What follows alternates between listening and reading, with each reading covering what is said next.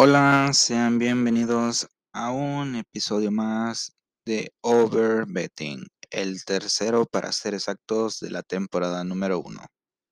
Bien, hoy vamos a dar de la definición de algunos términos, expresiones y conceptos para entender el mundo de las apuestas deportivas. Este será un glosario en el que el cual incluye una descripción ya sean a tipos de apuestas o los apostadores que más utilizan esas palabras. Puede ser útil, puede que no sea útil, pero cualquier término es de alguna apuesta deportiva. Por lo cual, empezaremos por el nombre de este podcast, ¿va? Over betting. Bien. Es, significa apostar más de la cuenta consiste en apostar sin límite con una mala gestión del bankroll. ¿Qué es el bankroll? Muy bien. El bankroll o banco o bank que le llaman es el total de fondos del apostante que dispone en una o varias casas de apuestas. Bien, ¿qué son las casas de apuestas? Es una empresa que ofrece ganancia a aquellos que aciertan algún pronóstico sobre un evento. Bien, hasta ahí vamos bien. Para esto se ocupa una estrategia. ¿Y de qué estrategia estamos hablando? Es una manera fijada de apostar en la que se sigue un modelo predeterminado.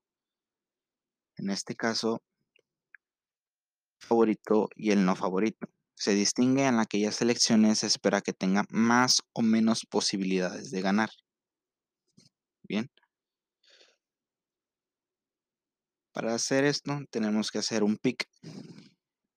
Hacer un pick es hacer un pronóstico, elegir una selección en un evento y compartirla y anunciarla.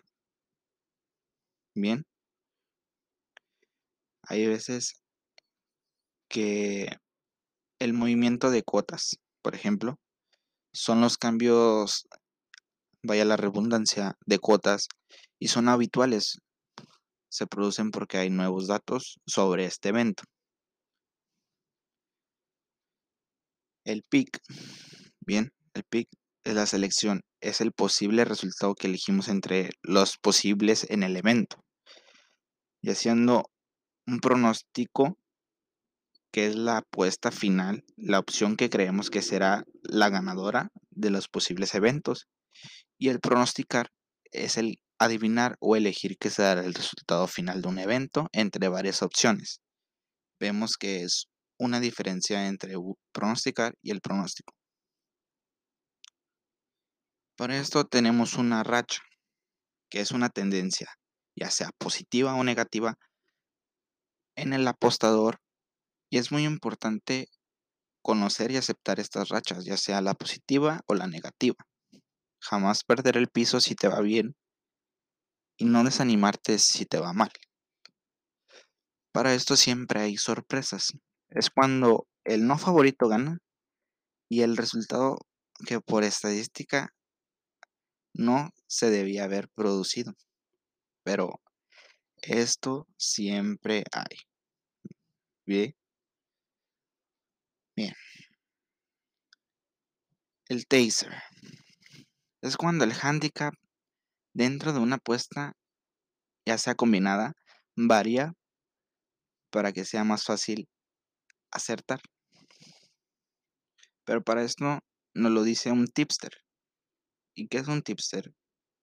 Es aquella persona que ofrece sus pronósticos como profesional con un beneficio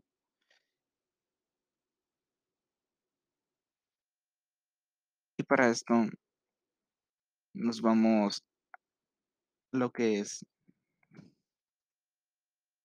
las apuestas de handicap.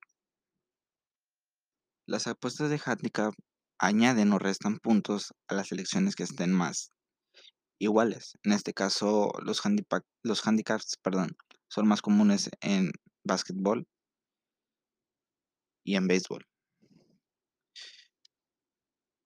El handicap asiático es un tipo de apuesta de handicap, pero con las apuestas de un doble resultado, a diferencia del handicap normal.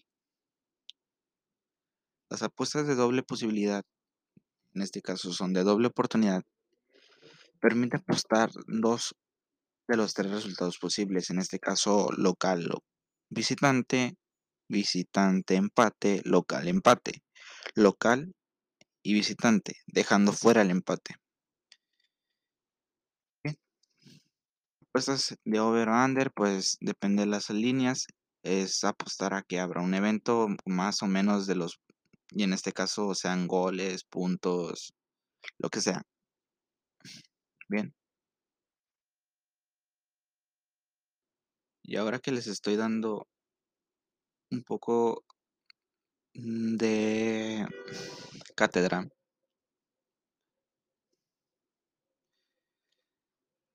esperemos que les haya servido esto. Y si tienen dudas, pues no duden en escribirme.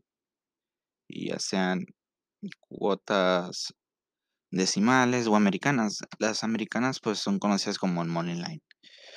Toman como referente una apuesta de 100 dólares y las cuotas decimales pues son el modelo de cuota, pero que más se utilizan en Europa, eh, excepto en el Reino Unido, porque allá son las cuotas británicas y son las que se llaman fraccionadas y se refieren al beneficio que obtendremos si acertamos.